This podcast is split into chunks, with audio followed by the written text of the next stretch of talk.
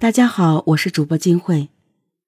一九九五年二月二十一日清晨，郑州西港加油站旁的公厕外传来一声骇人的尖叫：“哎呦，死人了！”消息迅速传开，离现场不远处的一片居民区里，有一吴姓人家，因为女儿昨天晚上上夜班一宿未归，母亲听闻此事后。怀着忐忑的心情，急忙向加油站跑去。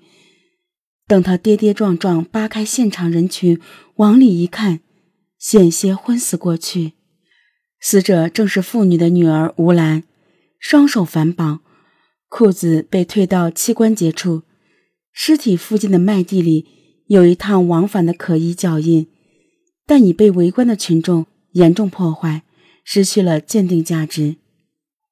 吴兰时年二十二岁，尸检报告显示，她是被扼颈致机械性窒息死亡，颈部有散在条状表皮剥落，乳房及会阴部有条状抓挠伤痕，死亡时间大约在头天夜里九时至十一时。侦查员推断，吴兰被害有两种可能：一种是感情纠葛报复杀人，二是。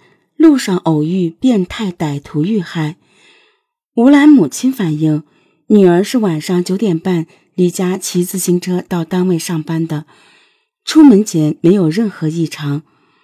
吴兰的同事兼好友赵青告诉民警，昨天下午有个找他的电话打到厂里，我告诉那人吴兰没上班，让晚上十点以后再打。这个人是谁？听声音像是陈斌，小吴的前男朋友，因为家里反对没谈成，他曾威胁过小吴，不和好就同归于尽。一定是他害死了小吴。经查，陈斌时年二十四岁，河南洛阳人，他没有正经工作。吴兰父母看他成天游手好闲，就劝女儿和他分手。陈斌为此怀恨在心。陈斌具有重大作案嫌疑，侦查员立即前往他的租住地，却扑了个空。难道是畏罪潜逃？侦查员决定暗中埋伏观察。二月二十五日，陈斌出现在出租屋外，被蹲守的民警抓个正着。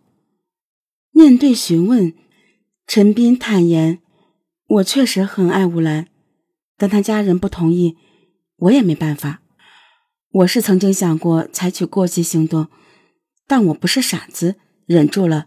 现在也想开了。陈斌还交代，案发当天晚上九点多，他和两个老乡在一个家属院偷了辆白色面包车，连夜开到巩义卖掉，分了赃款。经查，此事属实。陈斌三人虽因盗窃被另案处理，却也排除了。他杀害吴兰的嫌疑。通过对吴兰人际关系的深入排查，警方没有发现可疑人员，认为激情作案的可能性较大。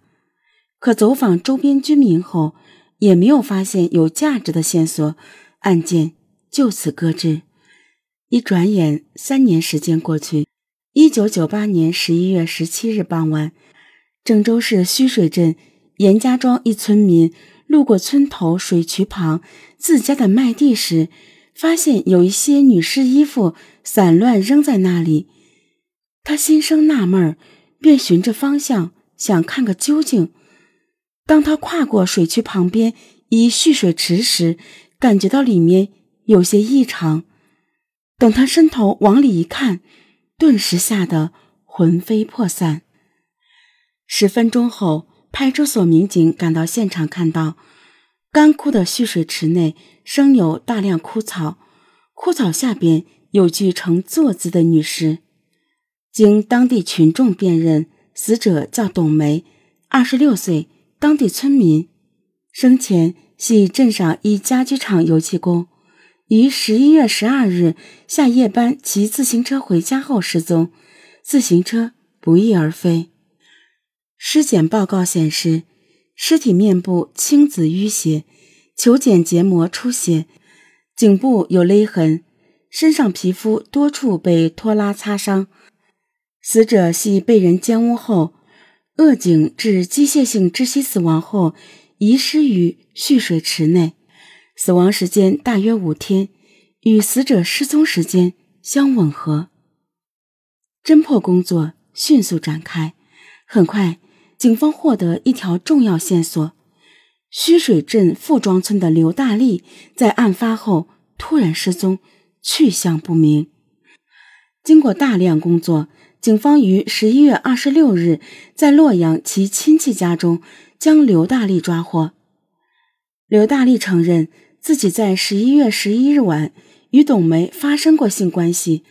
案发后，他听群众说董梅五天前被人强奸后杀死。他仔细一盘算，这个时间和他与董梅最后一次发生性关系时间极为相近，便有些心虚。担心脱不了干系，遂出去避风头。技术人员通过血型判定，排除了刘大力作案的可能性。事发地在村子里，基本不会有外来人员出现。专案组分析认为，凶手是本地人的可能性极大，要展开拉网式大排查，尤其关注那些有前科的年轻男性。当地人员众多。